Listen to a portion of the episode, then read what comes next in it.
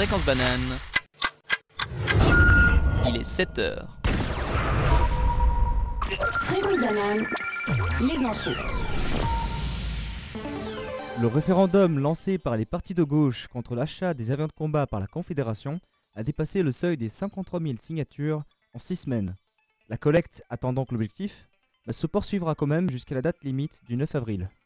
Le texte ne nie pas, le texte ne nie pas la nécessité d'avoir une défense aérienne, mais suggère que celle-ci devrait se faire avec des avions plus légers, moins polluants et moins nombreux. Le peuple se prononcera le 27 septembre ni sur le modèle d'avion ni sur leur nombre, mais sur le principe de l'achat. Zurich. Le zoo de Zurich accueille la naissance d'un orang-outan.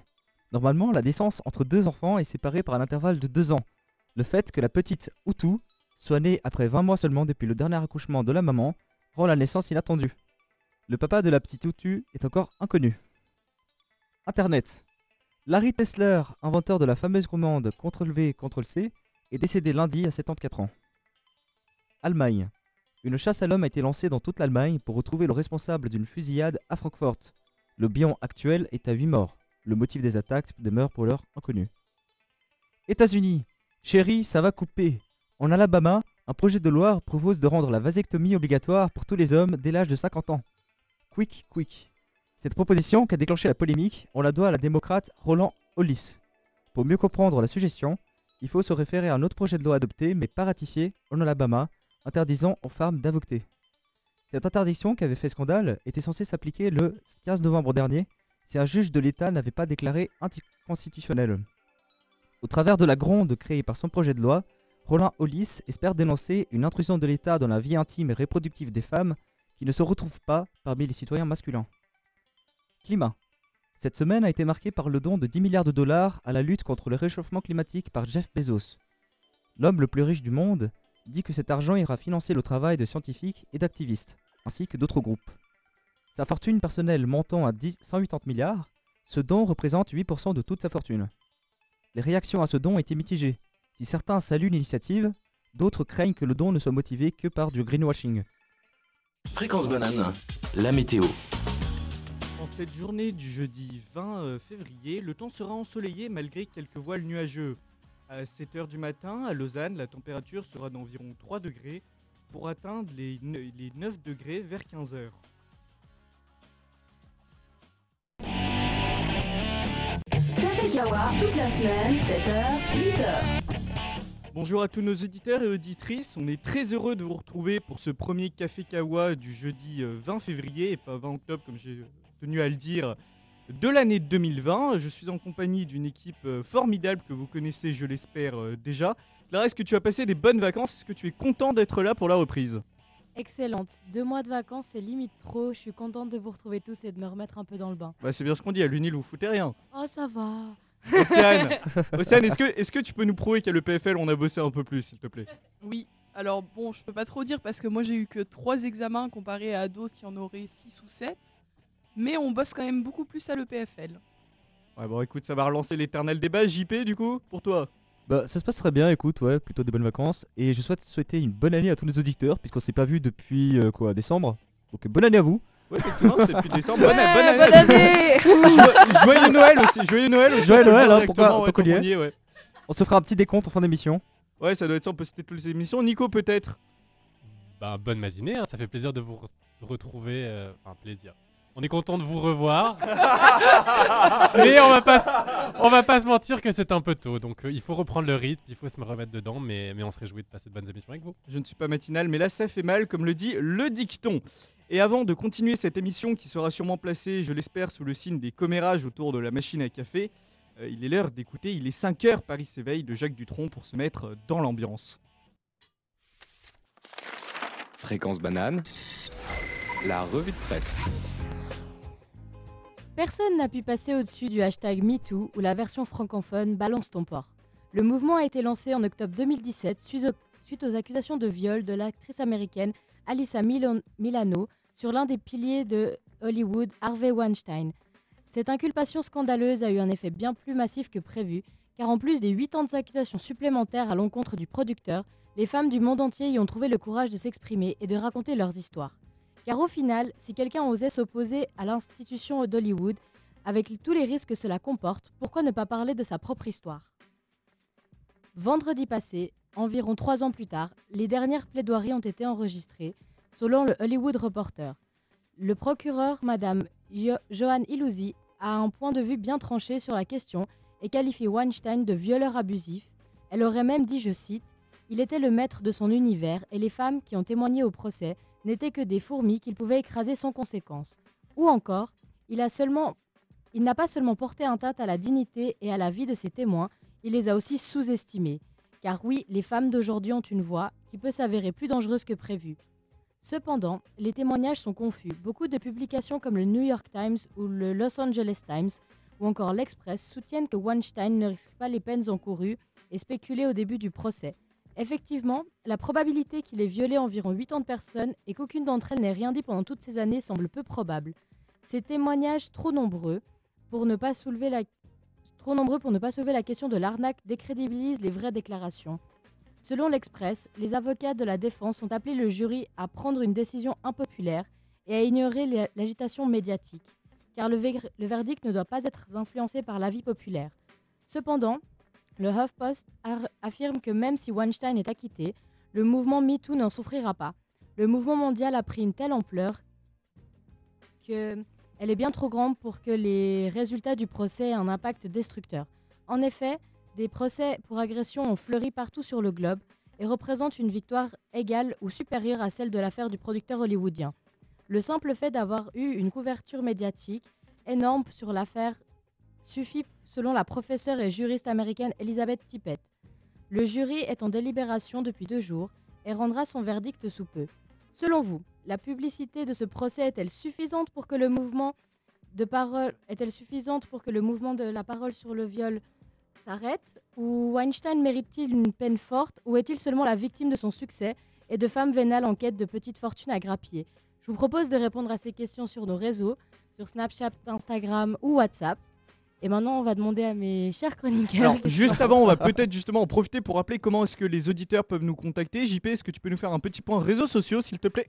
Alors, Yeah. évidemment, à tout moment, vous pouvez interagir avec cette émission en envoyant un petit message sur WhatsApp ou Telegram au 079 921 47 00.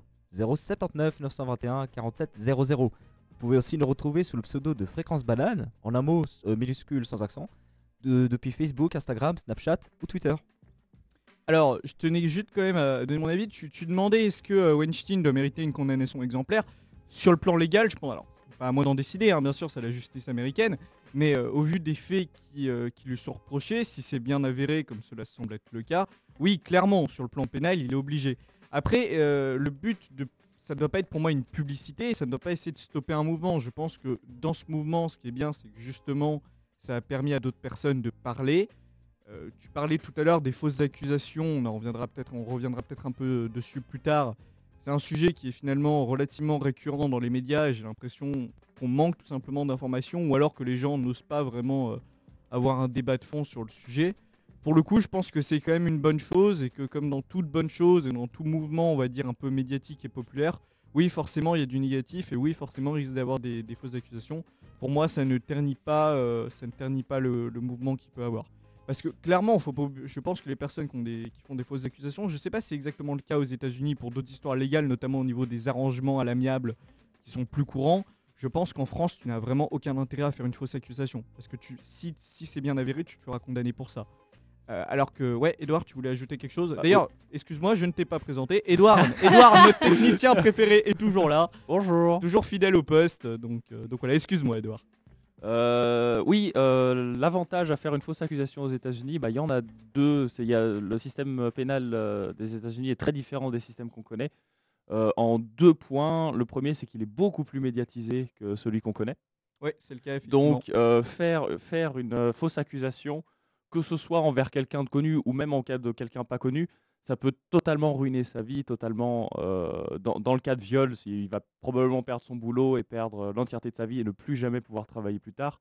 Même dans le cas où l'accusation était fausse. Non mais pour le coup, dans ces scandales, on, assi- on assiste justement à une scène de dégradation qui peut être, euh, qui peut être assez flagrante, qui, est, qui est faite aussi parfois par, certains journalistes, certains journaux en général, bien avant qu'il y ait un quelconque procès.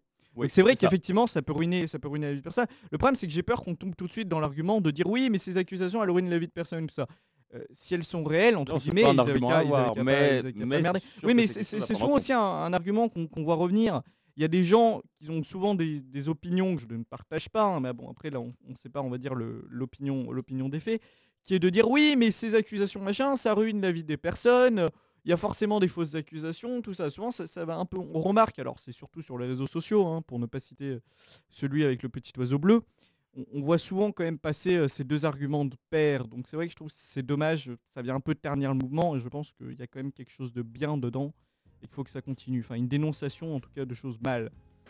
Oui, je disais, il y a un deuxième, euh, Non, deuxième gros avantage.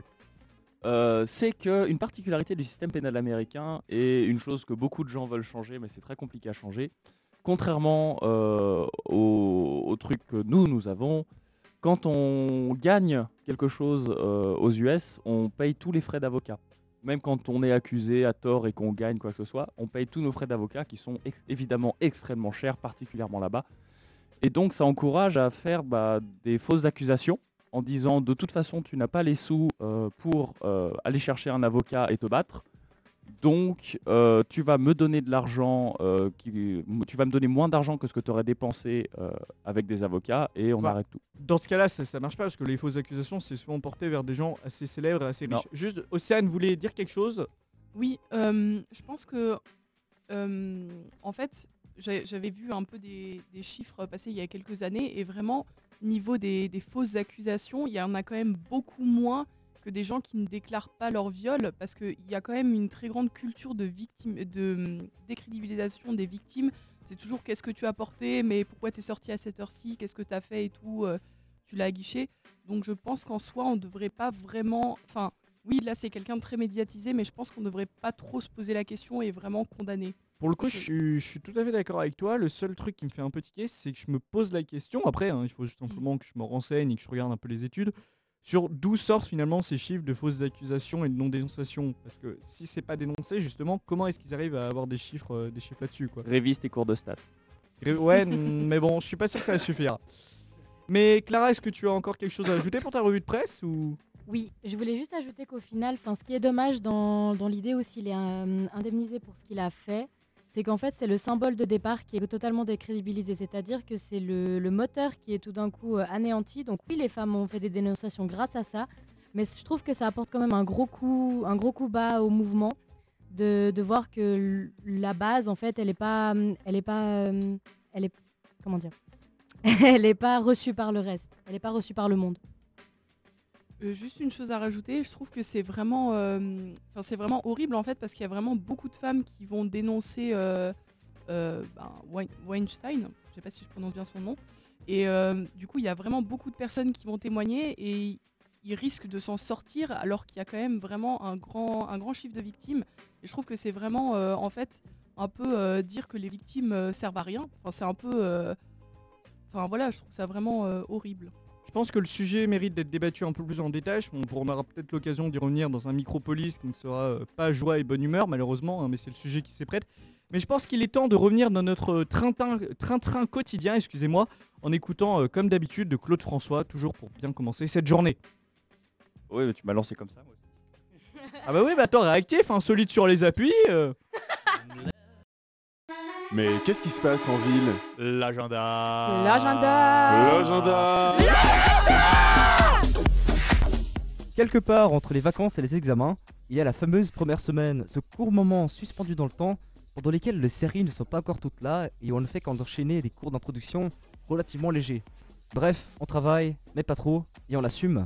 Alors amis étudiants, écoutez bien cet agenda et sortez Sortez Buvez avant des de coups à nous Sat. retrouver. Oui. non, Zelig. Cet agenda est sponsorisé par de Satellite Zelig. Sortez avant de nous vous retrouver les pieds liés par les chaînes asservissantes de cette connerie de projet de mécanique.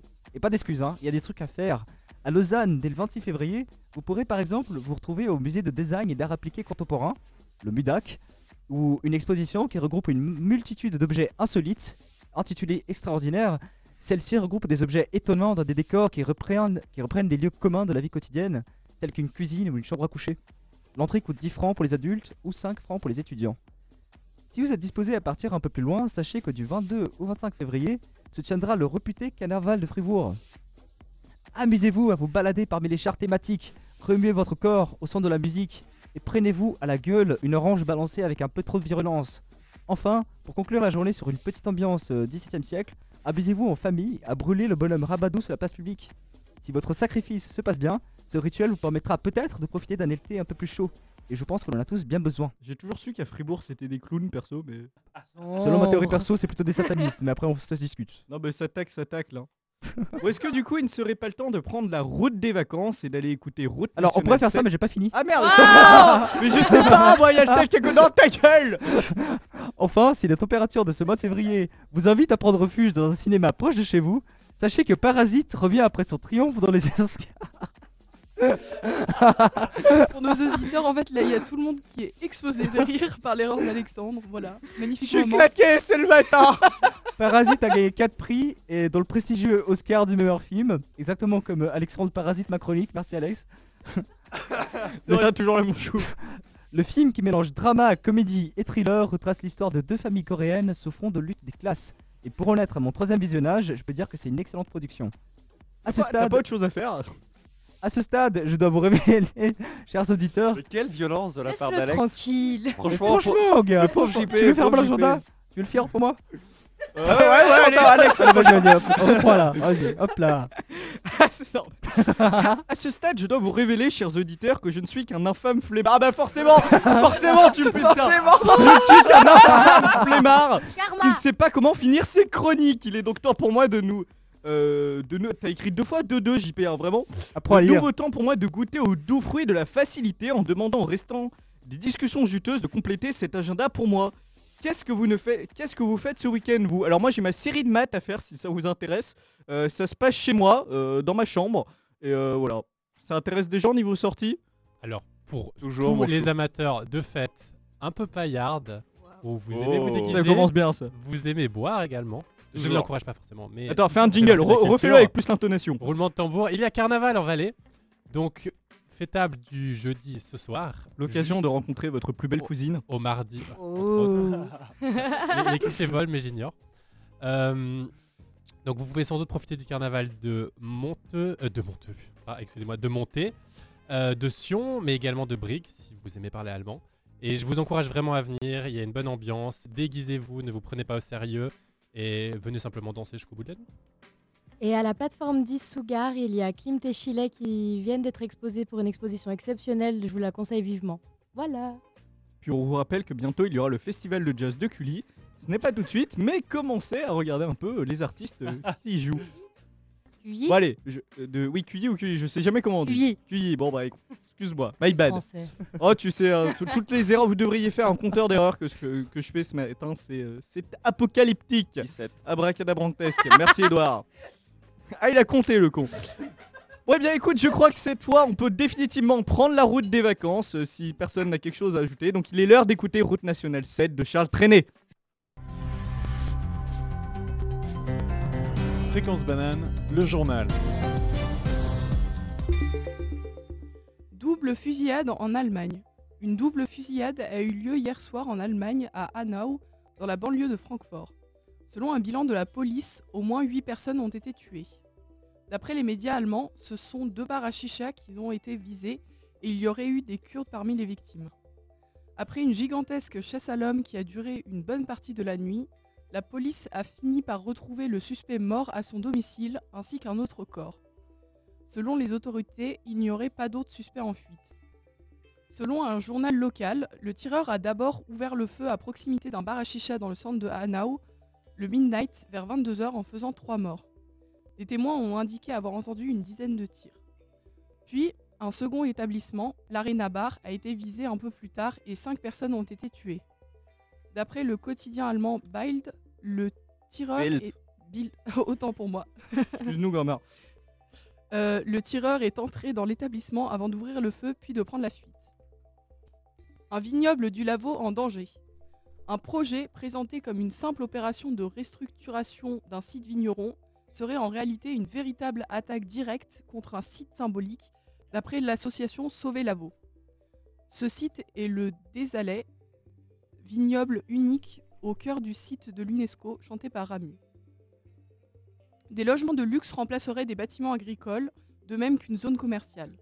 Il ne s'agit en rien d'une reconversion du domaine bâti existant, mais de la destruction de l'entier des bâtiments à vocation viticole autour de l'ancienne maison au pur profit d'un projet immobilier, déplore l'association.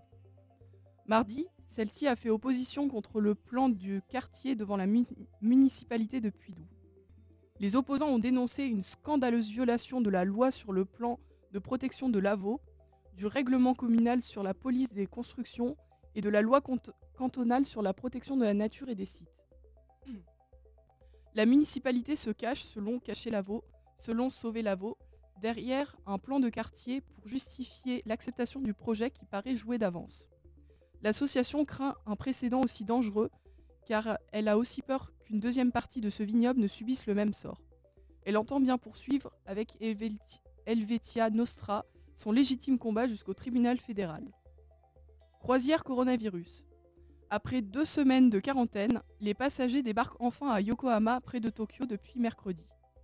Parmi les 3711 passagers et membres d'équipage à bord au début de cette quarantaine, pour l'instant, seulement 500 passagers ne présentant pas de symptômes ont pu rentrer chez eux. Et au moins 542 personnes se sont révélées contaminées par le virus, a annoncé le gouvernement japonais mardi soir. Les passagers débarqués devront à nouveau subir un isolement de 14 jours une fois rentrés dans leur pays respectif. Défendant la gestion japonaise de la crise, le porte-parole du gouvernement a assuré mardi soir que la décision de placer en quarantaine passagers et membres de l'équipage du Diamond Princess était appropriée. Cette mesure est très critiquée internationalement depuis quelques jours. En effet, le fait que les membres d'équipage continuaient à faire chambre commune, à prendre leur repas ensemble tout en étant en contact avec les passagers, problème. Dans une vidéo YouTube, un spécialiste japonais des maladies infectieuses, Kentaro Iwata, est allé beaucoup plus loin. Après avoir visité le navire, il a déclaré J'ai été en Afrique pour traiter l'épidémie d'Ebola, j'ai été dans d'autres pays pour le choléra, en Chine pour le SRAS, jamais je n'ai eu peur d'être moi-même infecté. Mais à l'intérieur du Diamond Princess, j'ai eu peur car il n'y avait aucun moyen de dire où se trouvait le virus. Il s'est lui-même placé en quarantaine pour ne pas risquer de contaminer sa famille.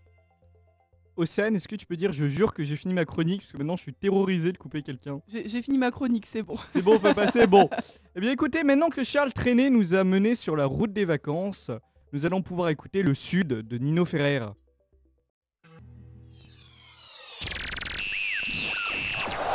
Fréquence banane, le journal des sports. Football, en Ligue des Champions, jamais de sa courte histoire, le RB Leipzig n'avait participé à la phase à élimination directe de la Ligue des Champions. Il n'est certainement pas prêt d'oublier son premier match en huitième de finale de la compétition.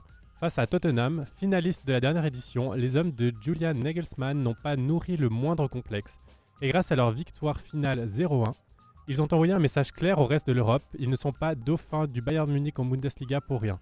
Pendant ce temps, l'Atalanta de Bergame vivait aussi sa première rencontre un tel niveau de compétition. Ce qui a bien réussi aux coéquipiers de Remo Freuler, ils se sont imposés 4-1 à la maison contre le FC Valence. Hockey sur glace. Le HC Ajoie a remporté le premier acte du quart de finale des playoffs qui l'oppose au voisin, à son voisin pardon, Chaudefonnier sur le score 6-2. On note également le victoire du HC Visp contre le HC Thurgau 4-1, mais également des Red Lions de Zurich contre Cloten 1 à 4, et finalement du HC Legenthal qui l'emporte contre Holten après prolongation 4-5. Tennis. Wawrinka fera son retour sur le soleil mexicain.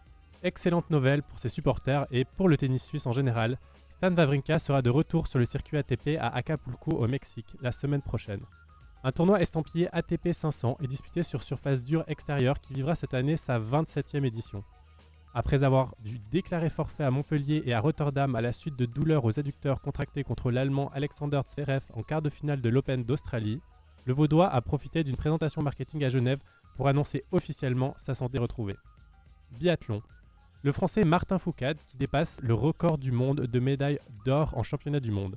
Maître incontesté du biathlon depuis 10 ans, le Français Martin Foucade, 31 ans, a ajouté une ligne à son palmarès déjà bien fourni. Il en est fait rapport- rapporter ce mercredi le titre mondial du 20 km individuel des championnats du monde d'Antelose Anterselva en Italie. Fourcade a ainsi rapporté sa 27e mon- médaille mondiale, la 12e d'or. Côté suisse, Benjamin Weger a réussi le meilleur résultat intrinsèque de la délégation depuis le début de ces mondiaux. Il s'est hissé, à- une superbe cinquième place. Athlétisme. Le Suédois Armand Duplanty, qui vient de battre le record du monde du saut à la perche deux fois en sept jours, a remporté le concours du meeting en salle de Liévin en France avec un bond de 6,07 m. Duplantis a survolé le concours et a relégué son principal rival, l'américain Sam Kendricks, à 17 cm, soit un saut de 5,90 m. Le prodige âgé de 20 ans a réussi un concours parfait en passant successivement 5,60 m, 5,80 m, 5,90 m jusqu'à arriver à 6,07 m. Le nouveau maître de la perche, surnommé Mondo, a ens- ensuite tenté d'améliorer son record du monde, établi à 6,18 m à Glasgow, mais il s'est buté à trois reprises dessus. Et pour rester dans le thème des chansons françaises, nous allons pouvoir maintenant écouter le pornographe de Brassens. Je vais aujourd'hui vous proposer de parler d'un sujet euh, finalement dont on entend peu parler et qui est pourtant bien présent sur la scène médiatique car il nous concerne indirectement. C'est ce que JP appelait le cycle des médias. Alors il y a sûrement des gens euh, plus qualifiés dans le sujet qui lui ont donné un petit nom. Ce qu'on entend par là, c'est le fait qu'un sujet en éclipse un autre avant notre départ en vacances et en examen. On entendait parler des incendies en Australie, c'était le sujet du moment, tout le monde ne parlait de ça. Euh, Depuis notre retour, euh, tout le monde a, ce- a le coronavirus, alors tout le monde, c'est surtout euh, les journalistes et euh, les recherches Google aussi, les gens qui cherchent, parce que c'est assez intéressant, je ne sais pas si vous le savez, mais il est- on dirait le début d'un mauvais podcast d'ailleurs, il existe une, une- un site de Google qui s'appelle trends.google.fr qui permet de savoir ce que les gens recherchent, et c'est assez intéressant, on remarque effectivement, si on compare par exemple les incendies en Australie contre le coronavirus, alors, il y en a un qui écrase clairement l'autre en termes de recherche, je vous laisse imaginer lequel, celui qui fait peur à absolument tout le monde sur la planète. Néanmoins, on remarque vraiment que quand l'un s'essouffle, l'autre reprend le sujet derrière. Est-ce que pour vous, vous pensez que finalement les médias et les gens euh, qui les lisent oublient un peu vite certains sujets? Edouard, tu voulais réagir peut-être? Alors, je sais pas si les gens oublient, mais une, une raison, enfin, je sais pas si c'est la raison, mais là, une raison qui probablement joue beaucoup, c'est que le but des médias n'est absolument pas d'informer, mais plus bah, de gagner des sous et de faire des vues. Et donc, ils vont forcément euh, parler de choses qui ont plus tendance à ce que les gens regardent.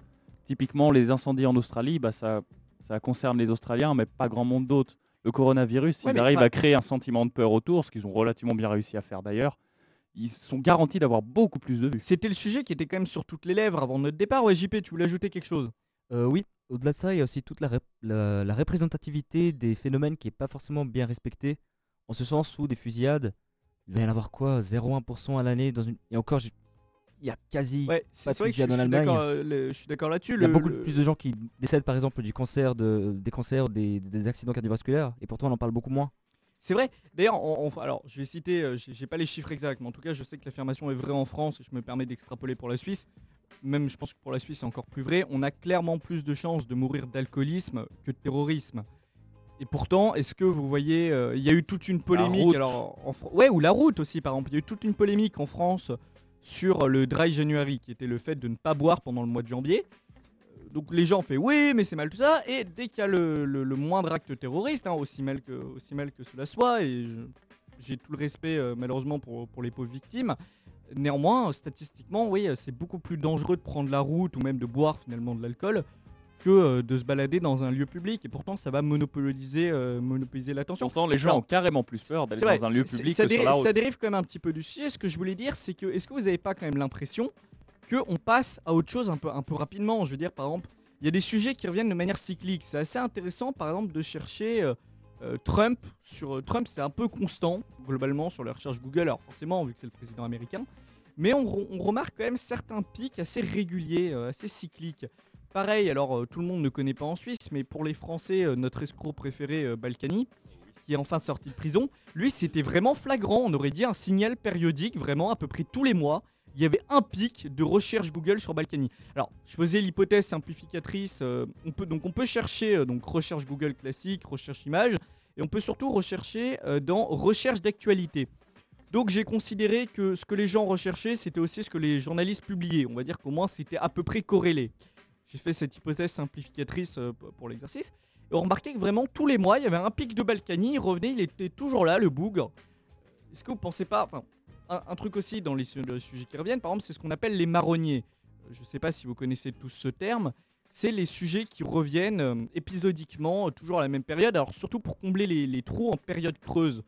Pareil, ça revient et on a l'impression que les gens ont oublié ce qui s'est passé l'année dernière, parce que souvent c'est les seuls commencent, oui, comme l'année dernière à la même période et quoi d'autre. Edouard, oui, tu voulais, tu voulais réagir? Alors, je sais pas si Balkany est le meilleur exemple pour démontrer cette périodicité parce que je, je connais pas très bien l'affaire, mais il m'a semblé que c'était des procès extrêmement longs. Euh, ouais, effectivement. Voilà, donc euh, c'est extrêmement logique- long, oui et non, dans le sens où il y a des procès qui ont duré des années et des années. Oui, Ça oui, mais bouclé en moins d'un an, On, va dire que ça, ça n'a pas duré deux jours. Oui, ça n'a pas Voilà. duré deux jours. Mais, euh, mais du coup, les, les- les journalistes ne peuvent pas en parler tous les jours, mais ils veulent quand même que, ils veulent probablement quand même, dans leur rôle d'informer, que les, les, les, les- les- les gens soient au courant où ça en est à peu près au, fil, du procès. Donc tous les mois, ça me paraît pas, me paraît pas bizarre de, rappeler tous les mois, informer, voilà où ça en est. Dans le sens où euh, informer sur tout le fil du procès tous les jours, c'est peut-être un petit peu beaucoup. Non mais c'est pas ce que j'entends, je, je ne dis pas qu'il devrait informer tous les jours de ce qui se passe sur l'affaire Balkany, il doit informer quand il y a des informations, mais on, on remarque que c'est des sujets qui reviennent de manière cyclique et qu'un autre sujet a tendance assez vite à éclipser le précédent. Nico, une réaction? Euh, également, pour revenir sur ce que disait Edouard, la manière dont les médias fonctionnent, euh, en partant du postulat qu'ils veulent faire de l'argent, se rapporte aussi à la manière dont les, nous, les consommateurs de médias, euh, percevons et voulons consommer l'information. Et je pense que les médias prennent en compte plusieurs facteurs, notamment notre capacité d'identification aux news. Donc c'est clair que ce sera plus facile d'être touché par une news à 10 km de chez nous que par quelque chose qui se passe à l'autre bout du monde. Du coup, les facteurs de gravité doivent aussi être beaucoup plus importants quand ça se passe à l'autre bout du monde que proche de chez nous. Et également, euh, il faut que ça soit accrocheur, que ça soit rapide et que ça ait un impact fort sur les gens, vu qu'on a cette capacité, ou plutôt maintenant ce- ce- cette habitude de consommer de la news en permanence et à débit très rapide. Et pour revenir sur l'affaire Balkany, j'ai l'impression que c'est justement ce qui plaît, c'est que c'est quelque chose qui est euh, accrocheur. Euh, c'est très facilement identifiable parce que c'est une personne qui est représentative de toute une communauté politique sur lequel actuellement un penchant de la société aime bien taper. Donc euh, on parle Il de a la surtout droite. un côté escroc sympathique. en fait. Exactement. Et du coup, euh, c'est c'est très drôle et c'est en même temps très facile de, de- de faire des petites brèves sur lui. Et les gens aiment bien, le, aiment, aiment bien, aiment bien lire dessus. Pour euh, repartir un peu sur euh, l'Australie et le coronavirus, je pense que ça touche beaucoup plus parce que c'est en train de se propager un peu, enfin voilà, un tout petit peu, c'est surtout euh, en Asie et tout, et ça touche à la santé. Du coup, je pense que ça appelle un petit peu le côté hypochondriaque des gens. Et, euh, et c'est, enfin, c'est pas l'hystérie générale, voilà, qu'on se le dise, mais euh, ça inquiète les gens plus que les animaux, puisque ça les affecte pas dans leur vie de tous les jours, alors que là, ça pourrait. Je pense qu'Edouard va ajouter quelque chose j'ai- dessus justement. J'ai une question par rapport au coronavirus qui va légèrement toucher, la, toucher le sujet quand même. Euh, là, tout le monde a relativement peur du coronavirus et de contracter le coronavirus, sauf que du peu euh, de, journal de, journaux de médecine que j'ai lus, l'impression que j'ai eue, c'est que le coronavirus, pour nous, bah, on n'est pas en danger parce que si on contracte, bah, si on contracte, ça sera comme une grippe. Et que les gens qui meurent de coronavirus étaient soit âgés, soit déjà en très mauvaise santé. Donc que ça, que ça, que les seules personnes vraiment en danger sont déjà mal en point, ce qui n'est absolument pas notre cas, ce qui n'est pas le cas de la majorité de la population. Mais après, ça, tu vois, c'est entre guillemets, tu me l'apprends. Après, je me suis pas trop trop renseignée sur le coronavirus, mais euh, j'ai un peu l'impression que c'est quelque chose qui est un peu caché dans les journaux euh, très connus. On nous dit pas ça. Du coup, c'est vraiment le coronavirus touche de plus en plus de monde. Il y a des problèmes un peu partout. Du coup, peut-être que c'est un petit peu, enfin, pas qu'ils le cachent volontairement, mais ça pourrait en fait. Donc oui, mais ça, ça- ça me paraît bizarre du coup euh, que, que si leur rôle c'est d'informer, ils devraient dire ça quand même. parce Oui, que mais en dehors des foyers centraux de l'épidémie, justement, on remarque qu'il y a eu un mort en France. Euh, c'était quand c'était il y a un ou deux jours, je crois. Sauf que c'était une personne, c'était un ressortissant asia- euh, chinois, pour être précis, qui, est, euh, qui était âgé. Il avait déjà euh, 80, euh, 80 années derrière lui. Et surtout, il était en mauvaise santé, en fait. Et ça, alors pour le coup, sur les quelques journaux français, l'ont précisé. Mais euh, bon, alors, on nous fait signe qu'il est, l'heure un peu d'abréger euh, le discours. Tant pis, ça sera pour une prochaine fois. Et je pense que nous allons pouvoir écouter du coup euh, le poinçonneur des lilas de Gainsbourg. Rebonjour chers auditeurs, auditrices. L'heure de ce café kawa touche bientôt à sa fin. Il est donc temps de se dire au revoir, mais on a encore quelques minutes euh, si, si on me l'autorise. Donc je voudrais justement qu'on discute un peu comment est-ce que vous voyez un peu vite fait l'avenir de ces émissions pour ce semestre, parce qu'on va être encore ensemble jusqu'au mois de juin. Nico peut-être? Il y a quelques sujets que j'aimerais aborder, mais je pense que ça serait intéressant qu'on fasse euh, quelques émissions avec un invité, que ce soit un invité euh, politique, de la région, culturel, un chanteur. Euh, D'ailleurs, Clara nous avait parlé de quelque chose là-dessus, donc je sais pas si elle a une petite peut-être un peu tôt pour l'annoncer, donc juste- On va pas le faire. on va pas le faire. Mais c'est vrai que ça pourrait être intéressant d'avoir des invités. Écoutez, en tout cas, on va essayer de faire tout notre possible pour ça. JP, Oui, et surtout, c'est l'occasion, je pense, de rappeler que le Fréquence Banane va passer sur les ondes FM à partir du mois qui vient. Oui, c'est vrai, effectivement, le mois mars, FM, oui. il est temps, il est temps de l'annoncer, euh, qui aura lieu, si je ne me trompe pas, du 1er au 30 mars. Edouard, peut-être. euh, Premier au 30, ouais. Du 1er au 30 mars, qui va commencer d'ailleurs par une émission spéciale de 24 heures. On espère que vous serez au rendez-vous. Malheureusement, j'ai plus la fréquence en tête pour l'annoncer. Euh, Est-ce que je la trouve? Non, non, mais ils n'ont pas encore la non, fréquence. la fréquence, on ne l'a pas Les encore. affiches d'accord. vont arriver. Les affiches vont arriver, vous inquiétez pas. Si vous nous suivez sur les réseaux sociaux, notamment, euh, euh, notamment, euh, je vais pas, je, je vais y arriver, Facebook et Twitter, et sur notre site internet, vous devriez avoir quelques infos. En attendant, vous pourriez nous Et écouter juste sur vos vieux postes euh, FM, comme à la bonne époque. Et juste pour qu'elle ait une petite précision, le mois FM, ça signifie notamment que notre micropolis va durer une heure de plus. Et oui, vous Voilà, aurez plus une de heure de plus de- discussions juteuses. On va pouvoir encore plus raconter nos vies. Je vais pouvoir continuer à couper les chroniques de JP. Eh oui, bah oui, qu'est-ce que tu crois euh, c'est, Ce n'est que de l'amour. Ouais, cool. Nickel, il a l'air, ravi. bah bon, c'est vrai, écoutez, il faut, il faut un peu d'animation quand même. euh, il faut un petit peu d'animation. Pour le mois FM, est-ce que ça vous fait peur vous de passer? Est-ce que je vais reprendre, la question qui avait été posée dans l'émission 120 secondes. J'ai totalement oublié qui où ils sont gentiment moqués de fréquence banane. Est-ce que ça vous donne, l'impression d'être une vraie radio un peu? Hmm, oui, enfin clairement, enfin ça va être super intéressant je pense. Alors euh, clairement si on si on a un créneau horaire euh, un peu euh, compliqué du style 2h 4h ça va faire mal. Mais Bon, alors, euh, le, le- sera, le euh, 2h 4h perso, je vais pas le prendre parce que j'ai des études à réussir quand Chiche. même. Alex, nous deux en tête à tête. Et rap- Quand tu en vrai ça peut se faire. Est-ce que ça peut Moi je dis ça hein, le je samedi des auditeurs. le hein. samedi soir des 2h à 4h Edouard dans le studio 2 en tête à tête. Ah ça peut se faire. Ça serait les- ça serait Ah bah, ça sera annoncé sur les réseaux sociaux mais pourquoi pas effectivement. ça permettra de faire quelques annonces aussi.